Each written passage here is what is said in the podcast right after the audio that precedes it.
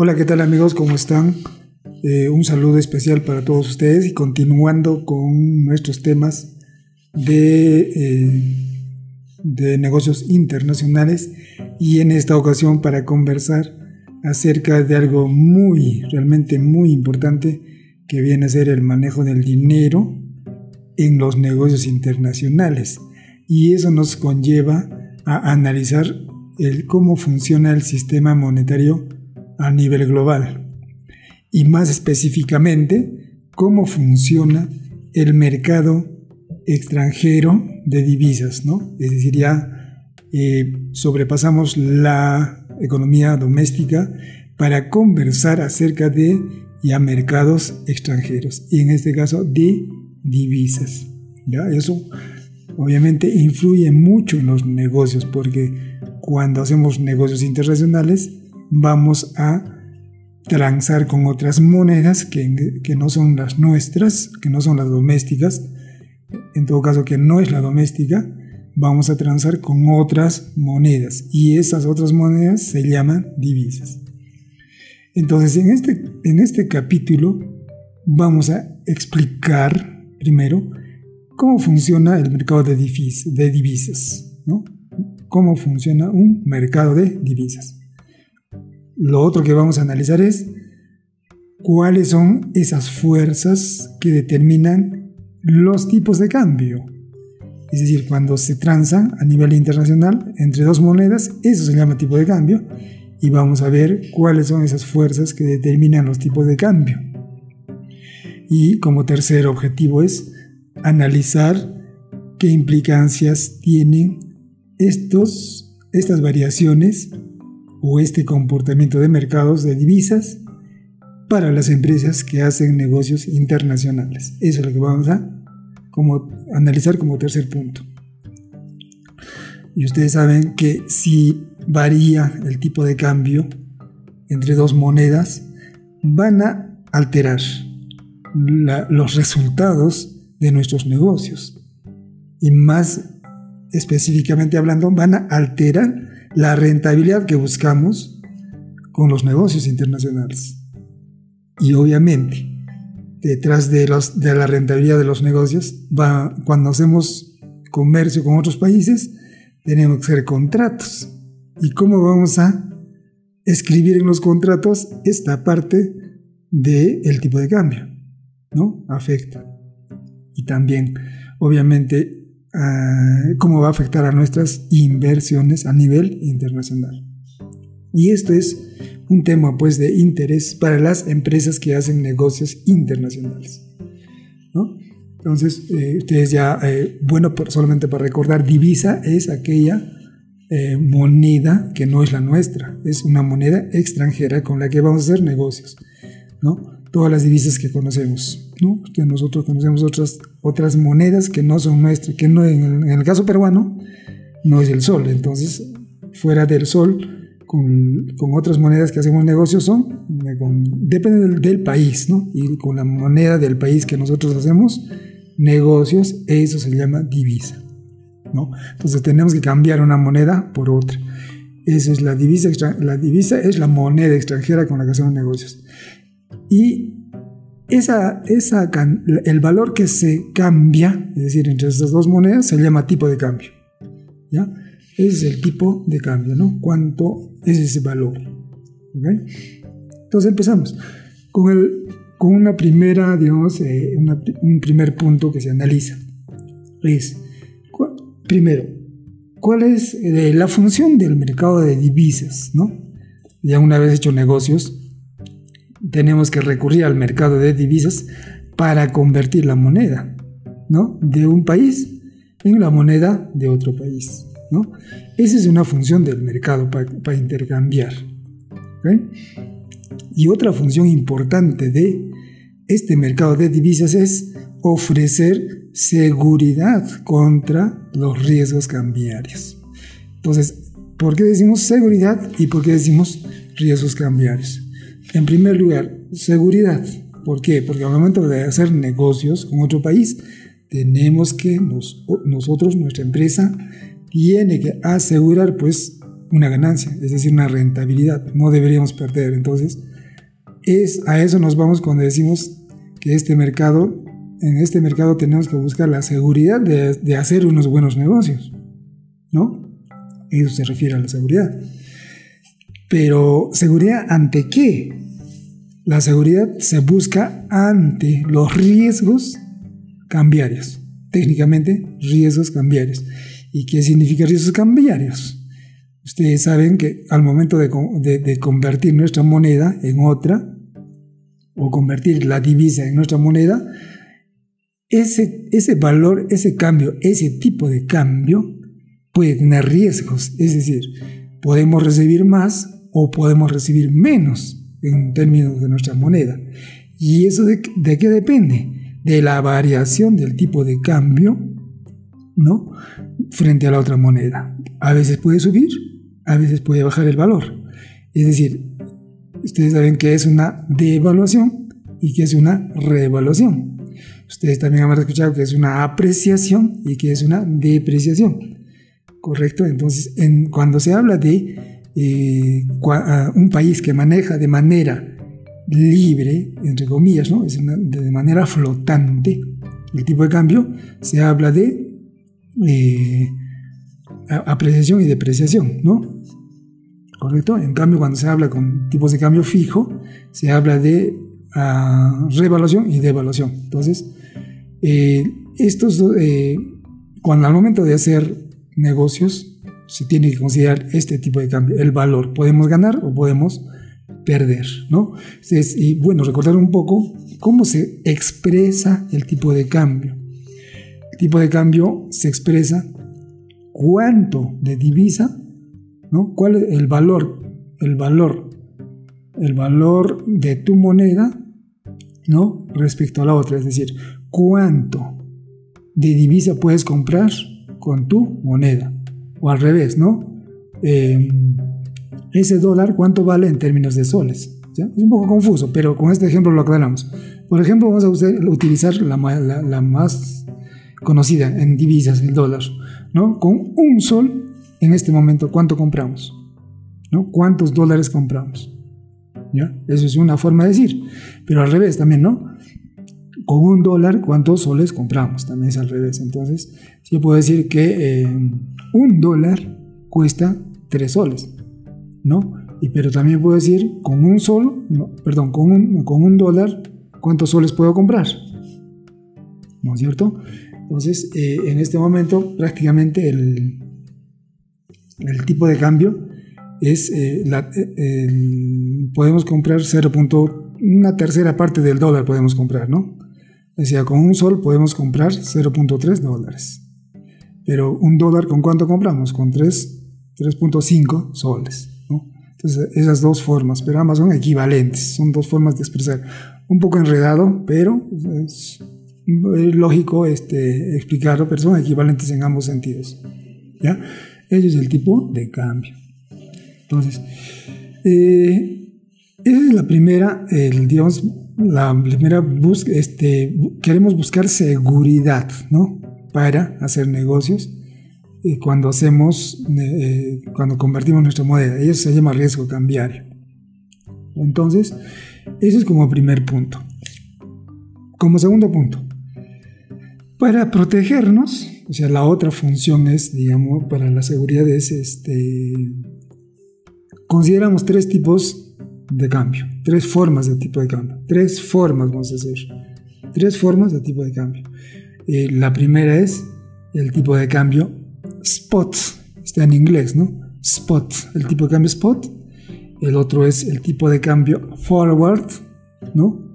En inglés es hacia adelante, tipo de cambio forward. Y el tercero es el tipo de cambio swap, también es en inglés. Entonces, es, esas tres formas tenemos para protegernos de los riesgos cambiarios, ¿no? Entonces, eh, ¿Qué es el tipo de cambio spot? En resumidas cuentas, el tipo de cambio spot es el valor del tipo de cambio hoy día. ¿Ya? Hoy día, por decir. ¿Un dólar cuánto, un dólar cuánto está? 3.5. 3.55 más exactamente. Es el tipo de cambio spot. O sea, si hoy día hago negocios hoy día, eh, hoy día compro en el extranjero y digo pago tipo de cambio spot, ¿cuánto es? 3.55 y lo pago, listo, y toma. Perfecto. Y ese es el tipo, tipo de cambio spot. Pero a veces, por cuestiones de negocios, uno no puede encontrar la mercancía en el día, ¿no? Es decir, hoy día voy, digamos estoy en China en este momento, o estoy en Panamá, digo, quiero tal producto, quiero chips o quiero USBs, quiero un millón de USBs, ¿y cuál es el tipo de cambio? Aquí está, 3.55, listo, igual pago dólares. Pero a veces el producto no está, no está en el momento, entonces, ¿qué te dice? Mira, el producto va a llegar dentro de 30 días. Y uno que dice 30 días. Y entonces el, tipo de cambio que voy a pagar, ¿cuál es? No va a ser el spot. Entonces entra a tallar ahí el tipo de cambio forward que significa hacia adelante. Tipo de cambio forward.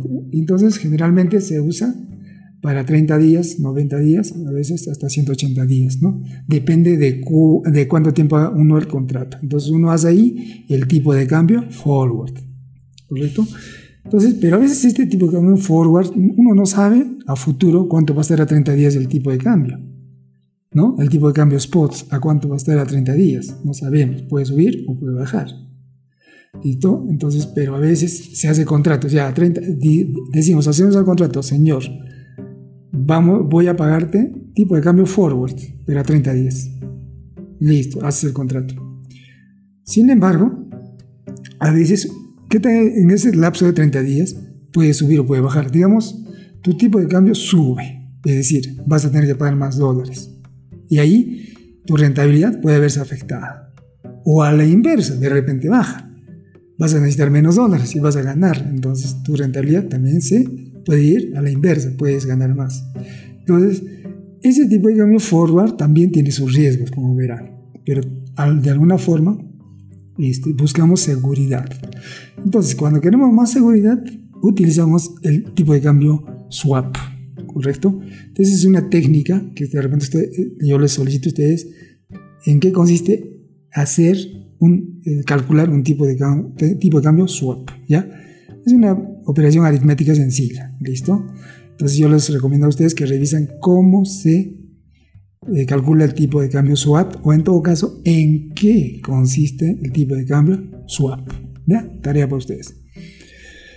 Entonces, eh, como tercer punto, también un poco ahondando este riesgo cambiario al momento de hacer negocios, este riesgo cambiario también se puede reducir, pues, como les decía, con el tipo de cambio forward, ¿no? El tipo de cambio forward se reduce. Hacer un contrato a 90 días con tipo de cambio forward. Pero como siempre, existe sus riesgos. Puede subir o puede bajar. ¿Listo? Pero otro riesgo también cambiario que puede existir es cuando uno cambia las divisas, ¿no? Es, eso es un problema también, ¿no? De repente hay algunos, algunas restricciones para cambiar. ¿no? Algunos países de repente tienen, no convierten fácilmente o te restringen la cantidad. ¿no? También hay al momento de convertir, hay, una, hay un riesgo ahí. ¿ya? Listo. Entonces, eh, es como tercer punto. Como cuarto punto. Un tema que salta aquí al momento de hacer negocios internacionales en los productos eh, se tiene que fijar a qué, cuánto, eh, está costando el producto que yo quiero en el extranjero, ¿no? ¿Cuánto está costando? ¿Y cuánto está costando aquí en Perú? ¿No es cierto? Entonces ahí empieza a, a entrar un concepto que se llama la ley del precio único. ¿ya? La ley del precio único, es decir, ¿cuánto me cuesta acá fabricar, digamos, a ver, por decir un producto, un chip, ¿no? Un chip un motor, ya, un motor. Un motor para, para una, digamos, un motor para un horno en microondas. En el Perú lo podemos hacer, ¿por qué no? Voy a averiguar entonces cuánto me cuesta hacer ese motor para microondas en el Perú. Y también ya tengo ese precio. Pero resulta que yo averiguo que en Taiwán hay otro precio y más barato. ¿No es cierto? Más barato. ¿Dónde voy a elegir comprar yo? Donde está más barato, obviamente. ¿No es cierto? Entonces, pero cuando hablamos de la ley del precio único, esta ley dice que en mercados competitivos, sin costos de transporte y tampoco existen barreras comerciales, dice los productos idénticos, en este caso el motor, ofrecidos en diferentes países, deben venderse al mismo precio, cuando se expresen en la misma moneda, digamos dólares. Entonces quiero decir, ese, ese componente, ese motor en el Perú, así como en Taiwán, deben tener el mismo precio. Obviamente sin considerar costes de transporte ni barreras comerciales. Entonces los dos deben valer lo mismo en una moneda, expresar en una moneda. ejemplo, dólar. Tenemos que reconocer que el dólar es pues una moneda mundial, entonces hablemos en dólares ya porque sea más fácil. Entonces, en ambos países, ese producto con las mismas características, con la misma función, debe valer lo mismo. Ese se llama la ley del precio único, ¿correcto? Ese es un, eh, concepto clave. ¿ya? Imagínense ustedes, eh, a nivel del mundo, cuántos productos tenemos, miles de productos. Imagínense ustedes entonces aplicarle una ley de precio único a esos productos, ¿no? Cada producto tenía su precio, pero que, eh, que valga en, los países lo mismo. Listo. Acá viene la contraposición. Pregunta, ¿será posible eso? ¿No es cierto? Yo como les decía, de repente en el Perú ese motor cuesta más que en, que en, el Asia. Entonces la ley del precio único no se cumple. Por lo tanto, ahí hay una, hay una opción, hay una oportunidad para hacer negocios, ¿no es cierto? Hay por diferencia de precios. Entonces yo voy al extranjero y lo traigo el motor, ese componente, a otro precio. Entonces la ley del precio único este, no se cumple, por eso es que también se dan los negocios. Muy bien. Pasamos al quinto punto. Hay otro concepto que es parecido también a la ley del precio único, que es la teoría de la paridad del poder adquisitivo, ¿no? Es decir, eh, lo que, el, dinero que yo tengo en Perú debería comprar lo mismo en el extranjero. Eso se llama la paridad del poder adquisitivo. ¿ya?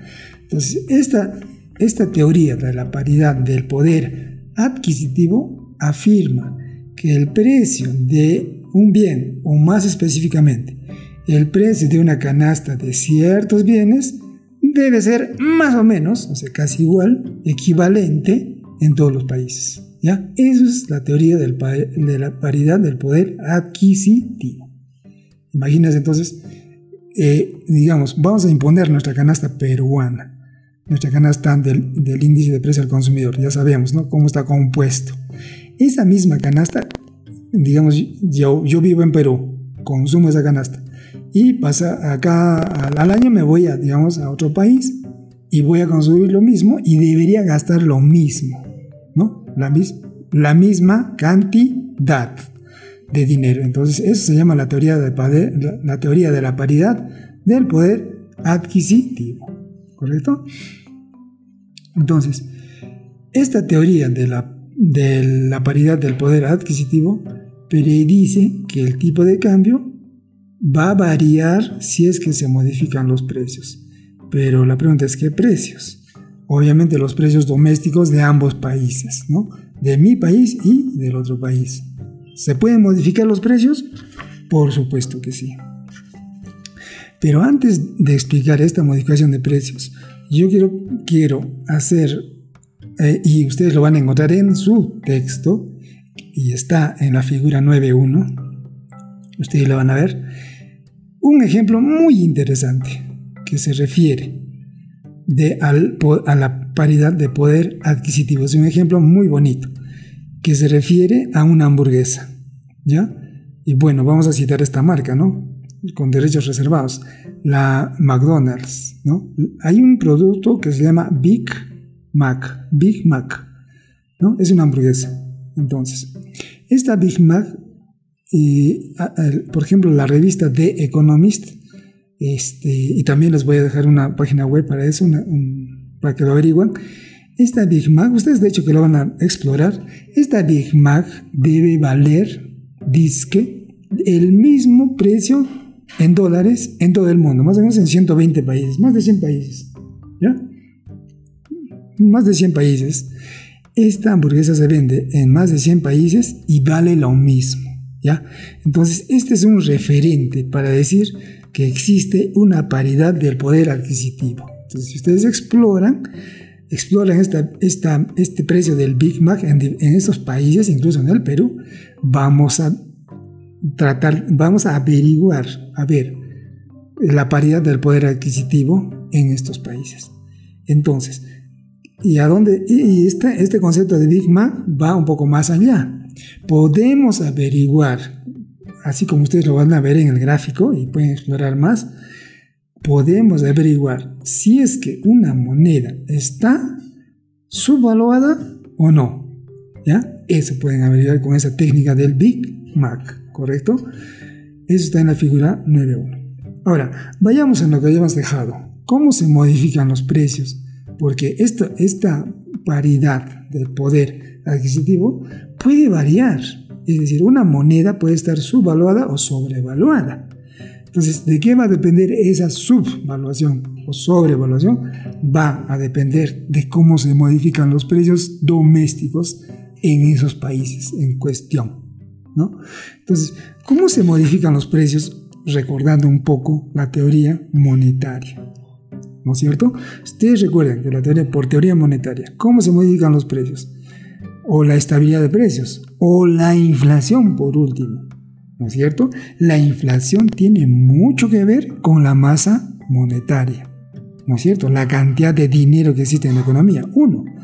Y también relaciona con la disponibilidad de bienes y servicios que existen en una economía. Esos dos componentes determinan el nivel de precios o la inflación. ¿Correcto? Entonces, eh, eso es conceptualmente la inflación. Correcto. Pasamos al sexto punto. Hablando de precios más, más específicamente. ¿Cómo cambian los precios? ¿no es cierto? Los precios cambian midiendo la inflación.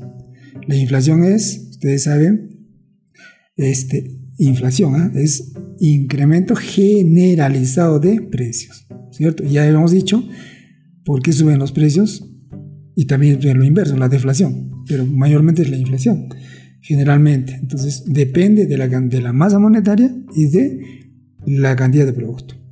¿Listo? es una función ahí, ¿no cierto? De los dos. Listo, es, esto bien claro en teoría monetaria como sexto punto.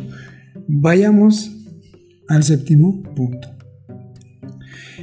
Continuando con la teoría de la paridad del poder adquisitivo, esta teoría ofrece más o menos predicciones hacia el futuro, eh, más o menos certeras, ¿no? ¿Cómo va a ser en el largo plazo el tipo de cambio. Pero no nos puede decir cómo, cómo es que se desenvuelve el tipo de cambio spot, es decir, el tipo de cambio de corto plazo. No, no se puede predecir. En cambio, a largo plazo, sí, la PPA, la, la paridad de poder de, adquisición, sí se puede, más o menos nos predice. ¿Listo? Pero eh, esta, esta, relativa capacidad de la teoría del PPA, o sea, de la paridad poder adquisitivo, para pronosticar con exactitud estos cambios en el tipo de cambio, se va a deber a varios factores también. Por ejemplo, a los costos de transporte. ¿no? Es decir, imagínate traer, imagínense usted traer productos desde el Asia hasta acá. Implica costos de transporte. Implica, eh, también hay unos, este, va, esta baja predictibilidad de la PPA también está influenciada pues por algunas, por las barreras al comercio, ¿no? Porque los países tienen barreras al comercio, por ejemplo, aranceles, ¿no? También influye en el tipo de cambio a largo plazo. Y también la inversión, ¿no es cierto? La inversión depende mucho del, del tipo de cambio entre países, ¿no es cierto? también. Entonces, eso influye también en la baja predictibilidad de la PPA, ¿no? Y también algunos factores que no podemos medir, que son, este, son los factores psicológicos, ¿no? los, eh, los factores psicológicos o lo, intuitivo que pueden tener los inversionistas. ¿no? A veces un inversionista, ustedes habrán escuchado el gran inversionista, el gran especulador del mundo, George Soros, ¿no? Él, él, por ejemplo, tiene bastante intuición, obviamente viendo algunos fundamentos para moverse, fundamentos económicos y técnicos, que luego lo vemos, para invertir en países, ¿no? Pero también tiene la parte psicológica para, para mover capitales a nivel del mundo. Y, si él, él, ese, inversionista que mencioné, por ejemplo, mueve capitales a nivel del mundo, hay otros que lo van a seguir. Eso también se llama el efecto rebaño o el efecto manada, ¿no? Entonces también todas esas, situaciones afectan la predictibilidad del tipo de cambio a largo plazo de la teoría de la paridad de poder adquisitivo. Como octavo punto, algo, una variable muy interesante, la tasa de interés. Porque la, tasa, porque el, tipo de cambio siempre va a variar en el mundo o entre países, ese, ese, esa variación del tipo de cambio también va a reflejarse en las tasas de interés, ¿no? Las tasas de interés. Eh, y ustedes recuerdan que las tasas de interés tienen varios conceptos, ¿no? Pero son varias formas, tasa de interés nominal, tasa de interés real, ¿no es cierto? Y demás tasas. Pero en este momento vamos a recordar a Fisher, ¿no? Irving Fisher propuso la la tasa de, ¿no? ¿Cómo, se, ¿Cómo se explica la tasa de interés nominal? La tasa de interés nominal, ustedes saben que es, la, es, es igual, es una ecuación de Fisher, la tasa de interés nominal es igual a la tasa de interés real más las expectativas de inflación. Esa es la ecuación de Fisher. Entonces, estas tasas de interés también van a reflejar las expectativas sobre la inflación. ¿No es cierto? Entonces, en, los países donde se espera que la inflación va a ser elevada, las tasas de interés también van a ser elevadas. Esa es la relación. Entonces uno espera, si uno espera que van a subir los precios, entonces también las tasas de interés se van a elevar. ¿Correcto? Ellos recuerdan a Fisher. Listo. Como noveno punto, el efecto internacional también viene. Como ahora estamos hablando de negocios internacionales, Fisher se convierte también en, en, eh, eh, se internacionaliza, digamos, ¿no? En el noveno punto decimos que este efecto internacional de Fisher, ¿no? ¿Qué afirma? Afirma que en dos países, cualesquiera, el tipo de cambio spot debe variar en montos iguales pero en dirección opuesta a la diferencia entre las tasas de interés nominales. Es una relación inversa ahí, ¿correcto? Entonces, si el tipo de cambio varía, entonces la tasa de interés van a variar en sentido opuesto, pero la, magnitud va a ser la misma, ¿no? Pero en sentido inverso. Ese es, ese es el efecto internacional de Fisher. Como décimo punto,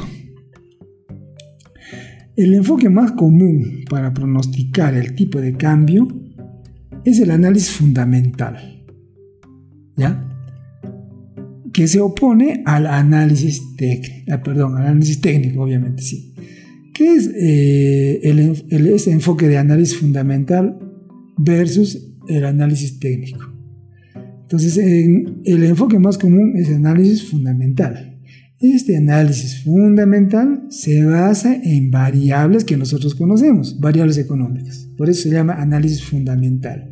Es decir, son fundamentos económicos. ¿Cuáles son esas variables económicas que tiene como fundamento este análisis fundamental? Por ejemplo, la cantidad de dinero o la tasa de incremento del circulante o la tasa de crecimiento de la masa monetaria también se puede llamar. Ese es un fundamento que va a explicar los movimientos de la tasa de interés, de la inflación y por lo tanto del tipo de cambio. Otra variable es, eh, netamente la inflación y hemos dicho sus, sus variables que la explican. Masa monetaria, principalmente. Y obviamente expectativas. También la otra es la tasa de interés la nominal, pero también la nominal va a depender de la real, ¿no? Porque como dice Fischer, la tasa de interés nominal depende de la real, porque la real es la que más determina, pues, ¿no? Lo real, la nominal es influenciada por la real, por la real. Y otra variable fundamental que utiliza este, este análisis fundamental es cómo se encuentra nuestra balanza de pagos, es decir, nuestras cuentas de balance de pagos. ¿no? Este, todas las variables que hemos citado, circulante, inflación, tasa de interés y la balanza de pagos, van a influir en el tipo de cambio. ¿ya? Este es un análisis fundamental. Lo que se contrapone, lo que se contrapone al análisis fundamental es el análisis técnico. El análisis técnico yo lo diría que es un, más un análisis empírico, es decir, el análisis técnico para explicar los movimientos del tipo de cambio a largo plazo solamente se basa a ver en el pasado y eh, cuántos, cuánto fue el valor y cuánto se movió, nada más, ¿no? Los volúmenes de movimiento de divisas.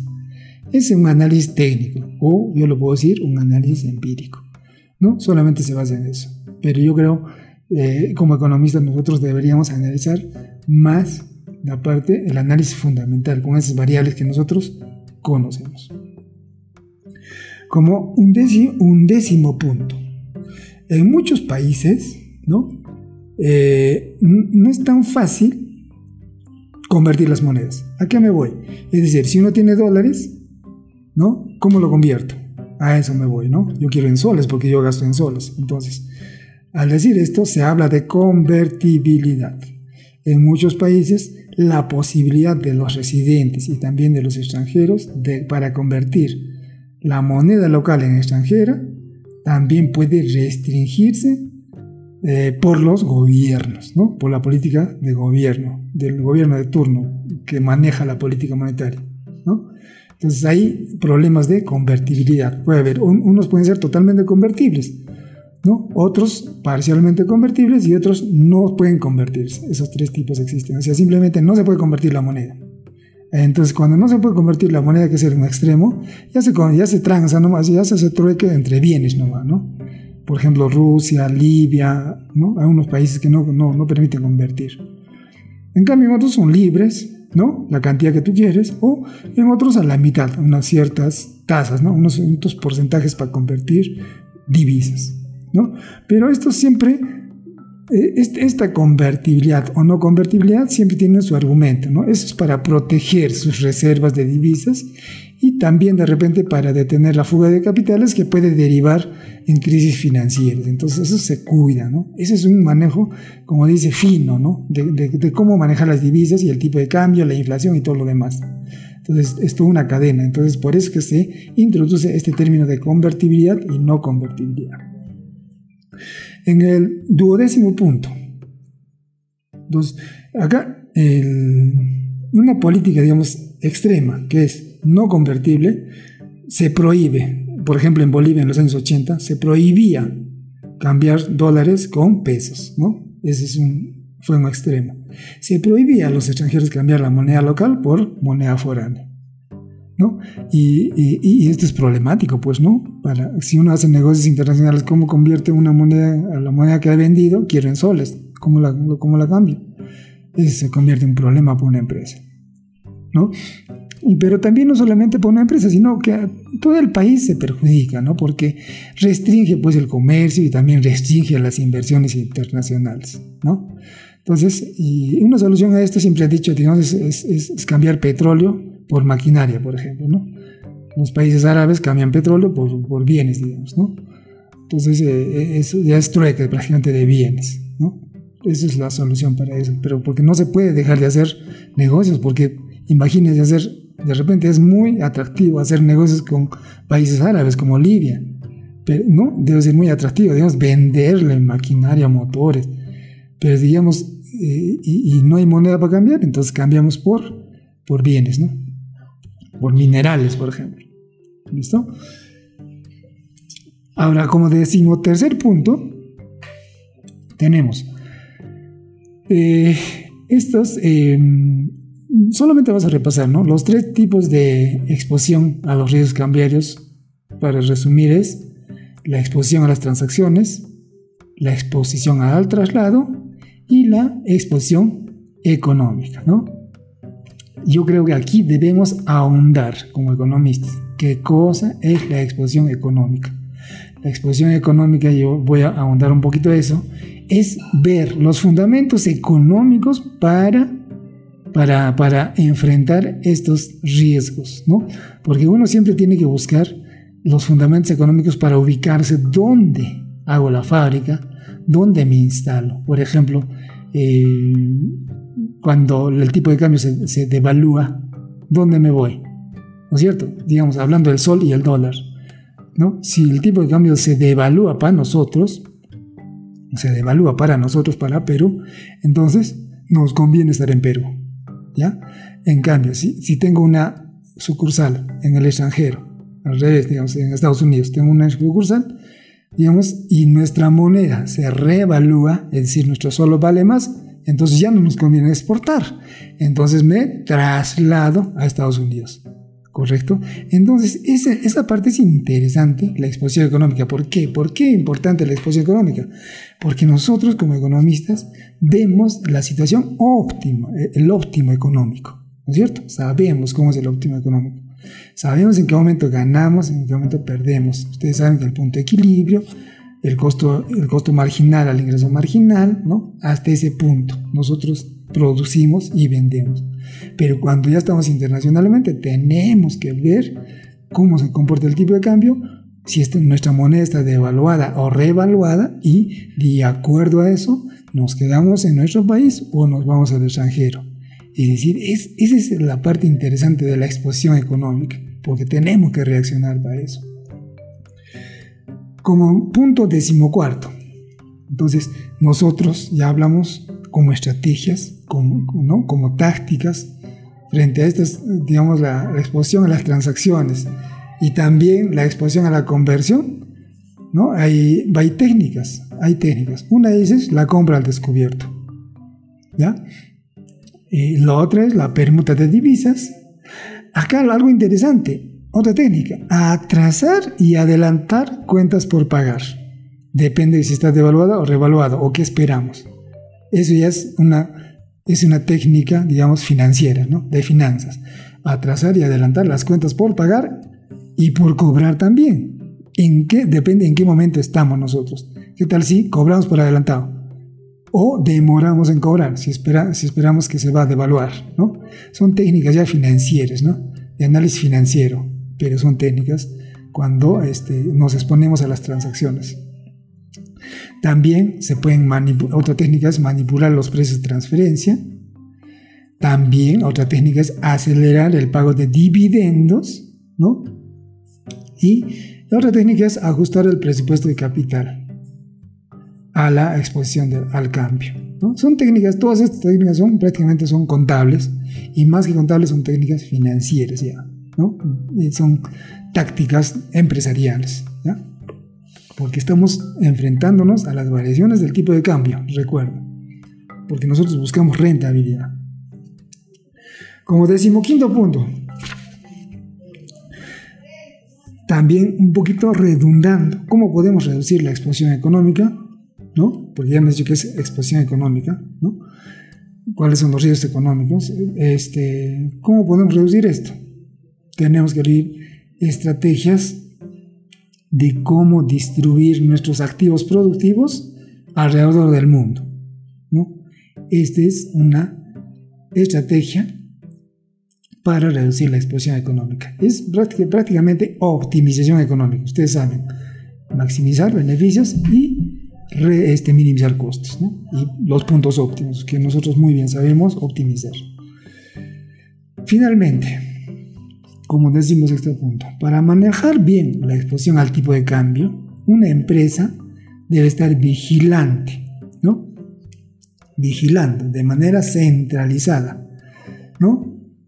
Las actividades de compensación cambiaria, es decir, cómo recuperamos las pérdidas en el tipo de cambio. También otro es reconocer la diferencia entre la exposición, entre las transacciones, exposición a las transacciones y la exposición económica. Tenemos que saber eso. Y obviamente nosotros, de repente, con unas técnicas que tenemos, econométricas, podemos pronosticar los movimientos futuros del tipo de cambio, ¿no? Pero con información pasada. Ustedes saben, con, con modelos econométricos podemos pronosticar movimientos futuros del tipo de cambio. ¿ya? Eso nos puede servir. Otro también es establecer buenos sistemas de rendición de cuentas, ¿no? Eso es netamente análisis financiero, Para estar vigilante ante la exposición de estos riesgos. Y siempre estar eh, emitiendo informes a nivel del mundo, cómo anda nuestra empresa, ¿no? Eso es básicamente lo que, lo que trata este capítulo, que es muy interesante, del manejo del tipo de cambio y lo cual influye en otras empresas. Entonces, algunos conceptos que yo quisiera que revisen ustedes, así son muy puntuales, que estén en su texto, es, por ejemplo, la primera, ¿qué es la divisa de tráfico? ¿Ya? Divisa de tráfico. Otra, yo quisiera que ustedes comparen qué cosa es un mercado eficiente y qué cosa es un mercado ineficiente. ¿Qué son mercados eficientes y qué son mercados ineficientes? Otro que está en nuestro texto también, que es muy breve, ¿a qué se refiere la discriminación de precios? Solamente por un ejemplo. ¿Ustedes creen que el producto que mandan los chinos al Perú serán los mismos, eh, la misma calidad que a Estados Unidos? ¿No? Sea, el mismo producto es la pregunta. A eso me voy con discriminación de precios. ¿ya? Revisen. Otro. Quisiera que revisen también eh, bueno, creo que ya les expliqué bastante. El efecto internacional de Fisher, también una pequeña revisada. Eh, bueno, también, bueno, ya lo dije, estrategia de adelanto, de atraso, es un tema de contabilidad y finanzas, pero es una estrategia. ¿Ok? Y este, bueno, eh, creo que son los conceptos más importantes que podrían revisar para este tema tan interesante que, del, que es las variaciones del tipo de cambio, cómo afectan a nuestra rentabilidad, ¿no? a la rentabilidad de nuestra empresa. Entonces, por ahora, eso es de los puntos más importantes de este capítulo que, que, suena muy interesante cuando uno maneja empresas internacionales y, y es afectado al momento de convertir monedas.